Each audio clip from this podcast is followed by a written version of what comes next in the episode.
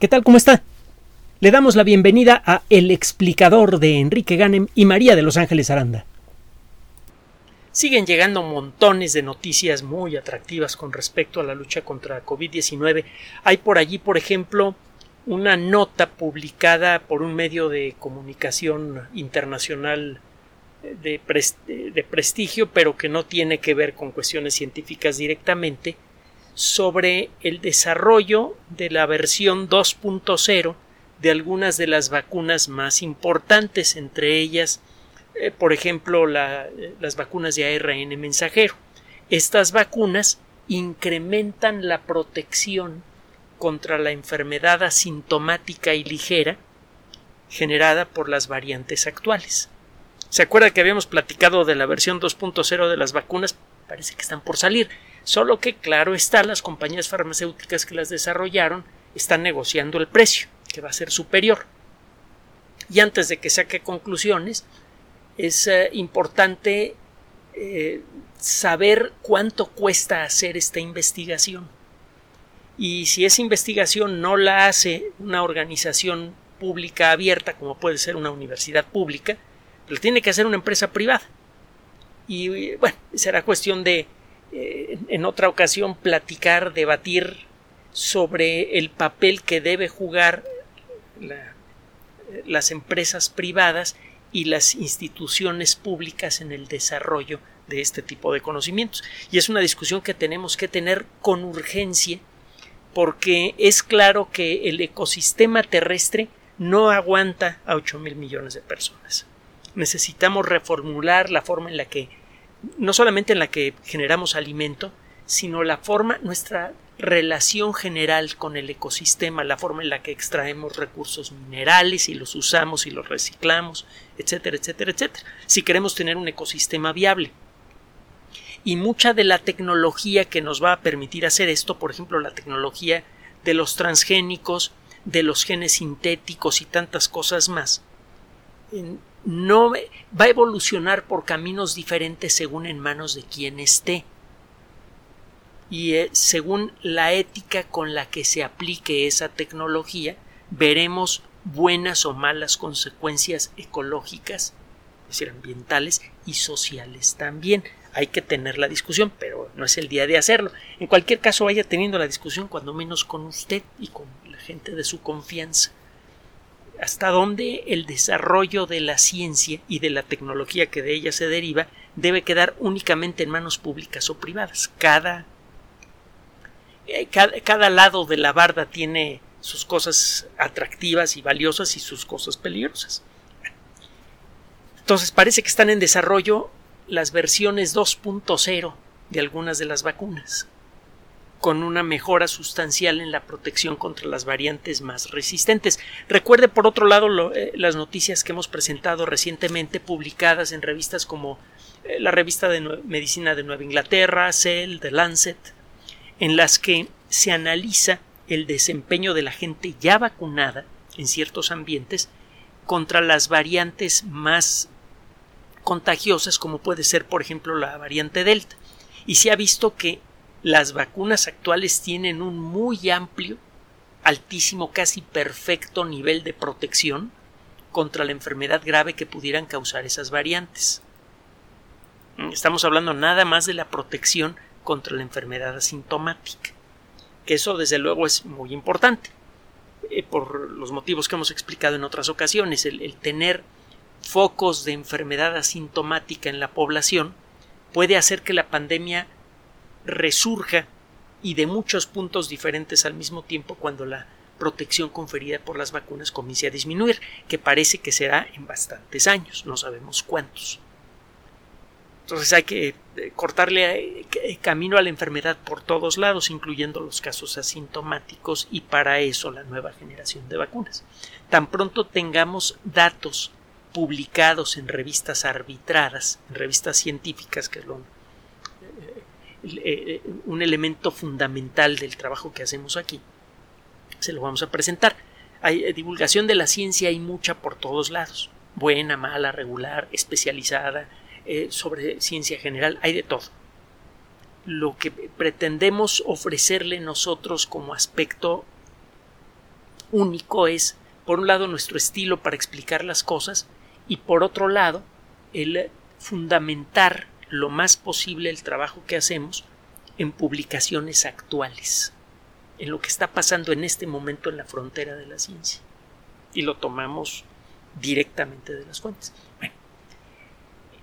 hablando precisamente del control de, de eh, focos de enfermedad que pudieran en un momento dado hacer resurgir la pandemia en caso de, de, que las vacunas empiecen a perder efectividad con el paso del tiempo, o de nuevos focos de enfermedad producidos por la generación de variantes de COVID-19 que quizá pudieran escapar a las vacunas, es que eh, viene al, caso una nota, una noticia publicada en la revista Nature.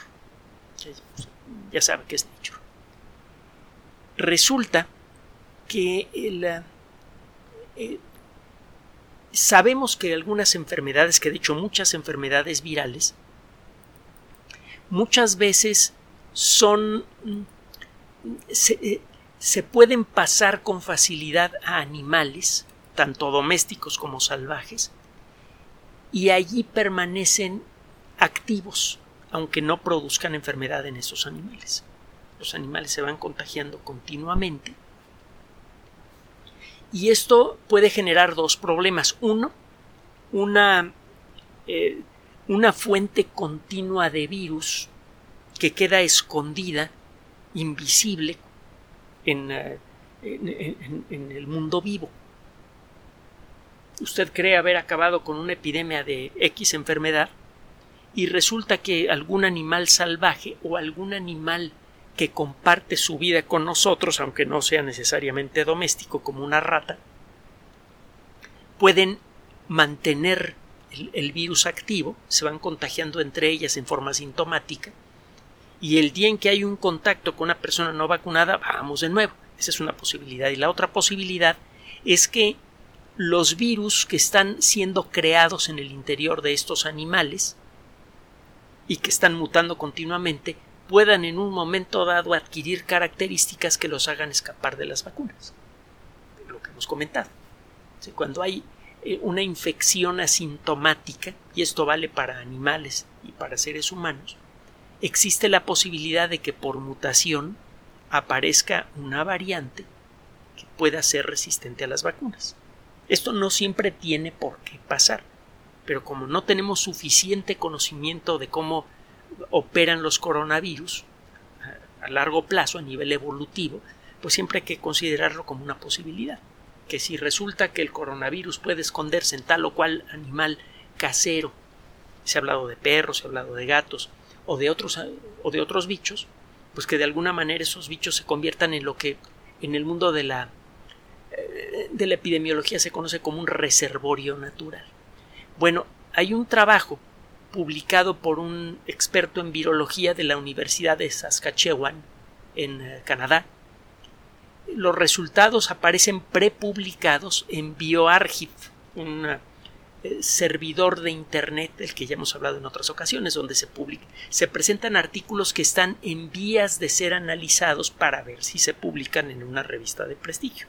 Usted ahí puede poner cualquier cosa que se vea más o menos científica la puede poner allí, puede ser un trabajo mal hecho o puede ser una verdadera joya. No hay forma de saberlo hasta que el trabajo no pasa por las manos de editores expertos. Pero bueno, eh, el trabajo en este caso se origina de grupos de investigación eh, importantes, así que es muy probable que este trabajo que está en prepublicación pase eh, con, pocas modificaciones a una revista de prestigio. Lo que indica este investigador, esto fue publicado, bueno, presentado en BioArchive el 29 de julio pasado, hace pocos días, es que se ha encontrado que hay un animal común en, el ambiente silvestre en eh, América del Norte, en donde el virus se va pasando con facilidad de, una, de un ejemplar a otro de la misma especie y también estos animales parece que pueden infectar a otros animales. Esto es importante porque a veces un virus puede brincar del ser humano a otro animal Y eh, ese, el virus, como sufre algunos cambios durante el proceso de adaptarse al animal que ha brincado, deja de ser tan infectivo con seres humanos. Se puede dar el caso, por ejemplo, de que una persona, eh, pensemos un virus que de pronto brinca por inventarme algo a los patos, y ese virus pierde algo de infectividad. Una persona que trabaje con patos se puede contagiar de la enfermedad, pero esa persona difícilmente puede contagiar a otras personas. Ese fue el caso de MERS, afortunadamente. Porque MERS, producida por otro coronavirus, es especialmente letal. Esa sí tiene un índice de letalidad parecido al de la peste bubónica. Afortunadamente resultó muy poco contagioso entre seres humanos. Pero bueno, no se quiere una sorpresa como, como esta, para el caso de COVID-19 que tanto trabajo y tantas vidas ha costado.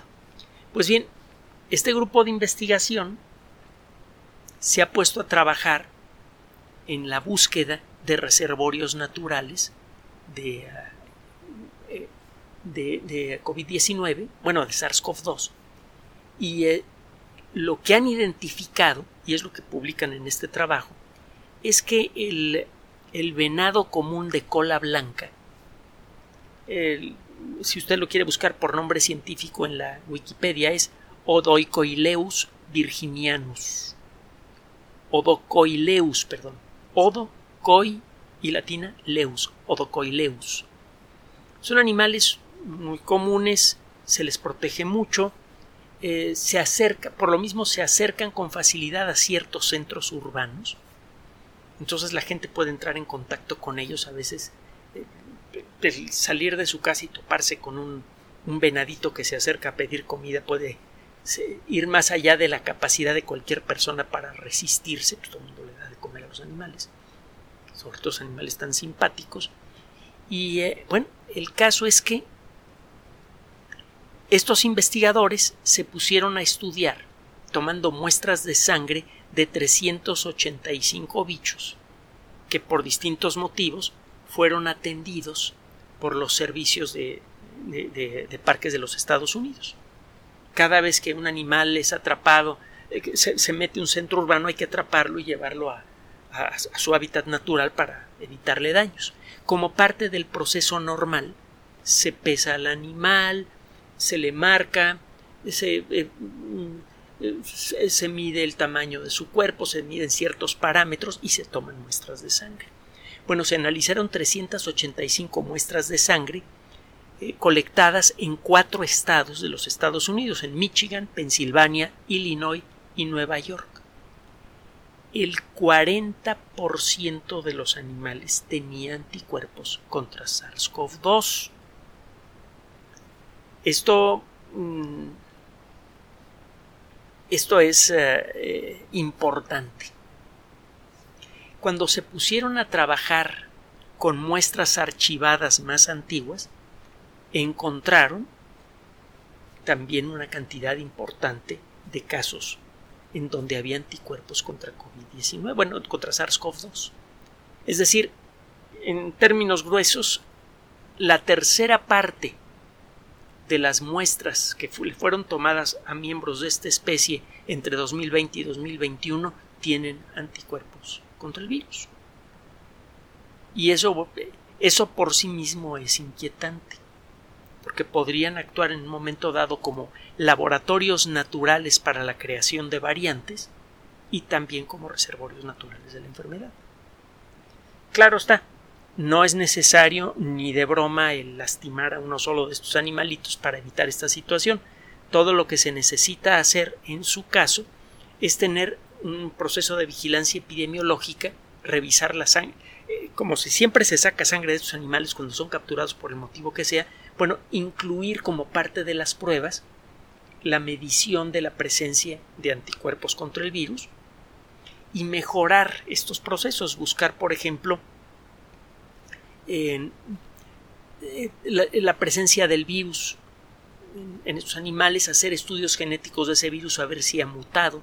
Si ha mutado de, lo suficiente, ese virus podría ya no ser infectivo a seres humanos, así que el que esté en esos animales deja de ser tan preocupante. Pero bueno, el caso es que sí se reconoce la presencia de cantidades importantes de animalitos de esta especie que pueden ser contagiados por el virus, que han sido contagiados con este virus, y por lo tanto eso va a crear nuevas normas para el control epidemiológico de COVID-19 habrá que controlar el contacto entre seres humanos y animales.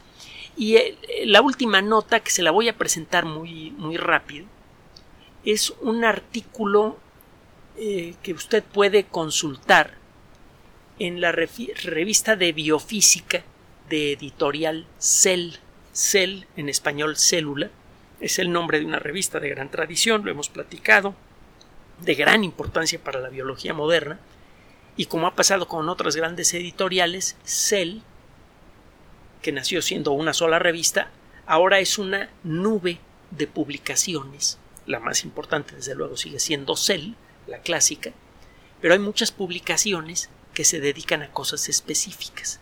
Una de ellas es la de biofísica, el Biophysical Journal de editorial Cell, y publica el primero de agosto de 2021, es decir, ayer, y como ayer fue domingo, por eso no se lo comentamos el día de ayer, un trabajo que en pocas palabras eh, abre camino para entender por qué medicamentos como el remdesivir o el favipiravir no son tan eh, buenos contra COVID-19 contra, eh, en relación a lo que se esperaba de ellos.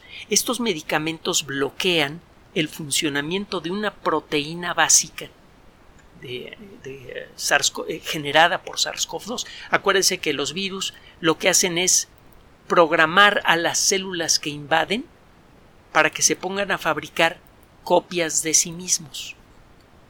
La información genética que entra en, eh, en la célula atacada por el virus entrena a esa célula a generar las proteínas que se necesitan para construir nuevos virus. Entre las proteínas que la célula aprende a fabricar como consecuencia de este ataque está la proteína que sirve para construir el material genético de las copias del virus. Hay una proteína que se llama ARN sintetasa que se dedica a sintetizar ARN. Eso es lo que significa en español ese término tan que por alguna razón suena medio, medio tosco. ARN sintetasa. Eh, eh, esta, esta proteína sabe, eh, toma el ARN original del virus y sabe hacer una fotocopia de él. Y luego otra, y luego otra, y luego otra.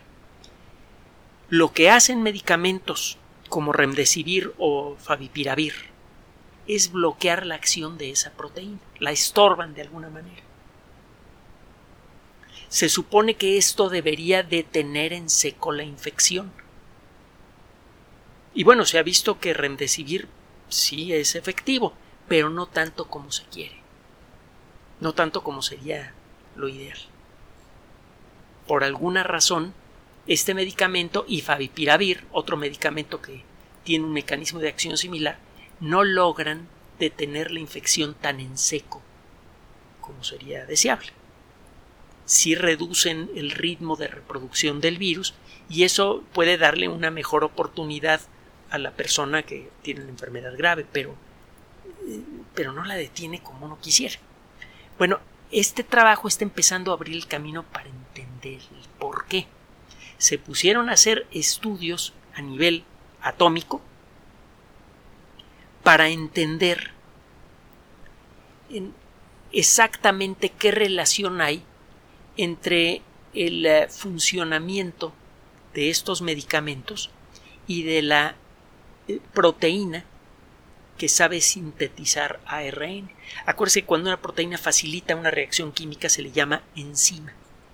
Bueno, como parte de las proteínas que son construidas por a, partir de la lectura del material genético del virus cuando ocurre una invasión, un ataque a una célula, se produce la ARN sintetasa, se produce esta enzima.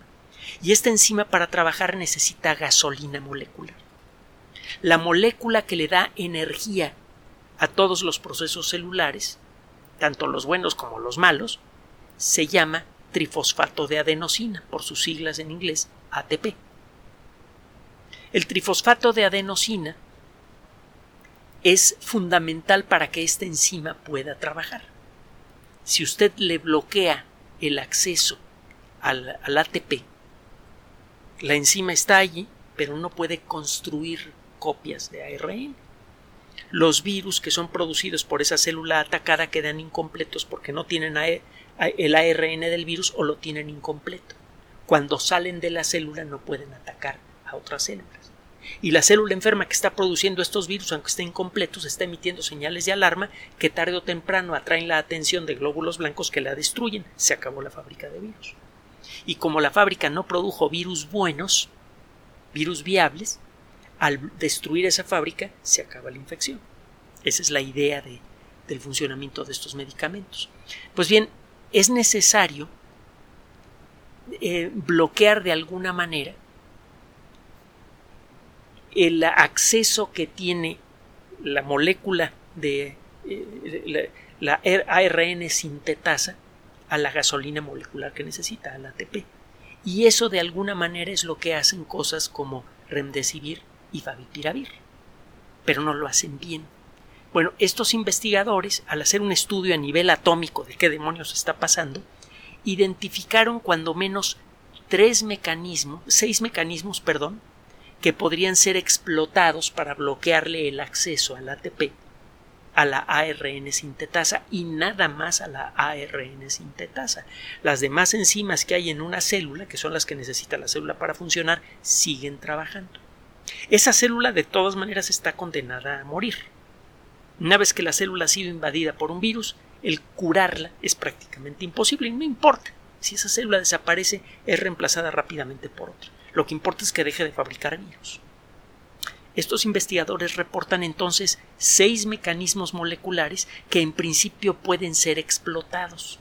Al identificar exactamente cómo le puedo yo dar una patada en la espinilla al virus, lo que sigue es desarrollar un medicamento que haga lo que yo quiero que haga. Muchas veces la dificultad para curar una enfermedad no reside en la incapacidad para fabricar el medicamento, sino que no sé exactamente qué proceso molecular quiero interferir. Si llego a saber qué proceso molecular quiero interferir, el desarrollar un medicamento que lo interfiere es en algunos casos relativamente fácil gracias a la tecnología moderna. Así que esto realmente podría abrir el camino para hacer un, un tratamiento mucho más efectivo contra COVID-19 para los casos intermedios y graves y si este medicamento se da a tiempo, ciertamente podría mejorar en mucho la probabilidad de salir bien librados de la enfermedad grave. Otra gran noticia. Total, ahí tiene usted ejemplitos de las noticias que circulan en el Internet de fuentes autorizadas con respecto a la pandemia de COVID-19. Todas estas noticias son bien sabrosas, todas sirven de advertencia o sirven para abrir nuevas rutas para la lucha contra la enfermedad. Le seguiremos buscando más notas, no nos va a costar trabajo encontrarlas. Ayúdenos por favor con su opinión, con sus comentarios. Recuerde que todo este espacio vive de usted y con usted. Usted apoya este espacio por el simple hecho de escuchar los audios o descargarlos a su gusto. Todos son gratuitos. Si así lo decide, usted hace vivir a este espacio con su contribución en Patreon o en PayPal. Y con sus comentarios nos ayuda a orientar este espacio en la dirección que usted espera. Mientras tanto, recuerde, vamos por buen camino y por favor hágale caso a las autoridades de salud en todo momento. Acuérdese cómo usar bien la mascarilla. Acuérdese lo que significa sana distancia y acuérdese de mantener la calma siempre. Gracias por su atención. Además de nuestro sitio electrónico www.alexplicador.net, por sugerencia suya tenemos abierto un espacio en Patreon, el explicador Enrique Ganem, y en PayPal, el explicador patrocinio por los que gracias a su apoyo sostenemos este espacio. Puede usted descargar gratuitamente estos audios en formato MP3 en Spotify y en iTunes como El Explicador sitio oficial y en SoundCloud como El Explicador y con formato de video en YouTube en El Explicador sitio oficial. Recuerde nuestras redes sociales de siempre, Twitter Enrique-Ganem y en Facebook Enrique Ganem sitio oficial, El Explicador y los grupos que usted ya conoce. Finalmente, el explicador siempre somos María de Los Ángeles Aranda y Enrique Ganem. Gracias.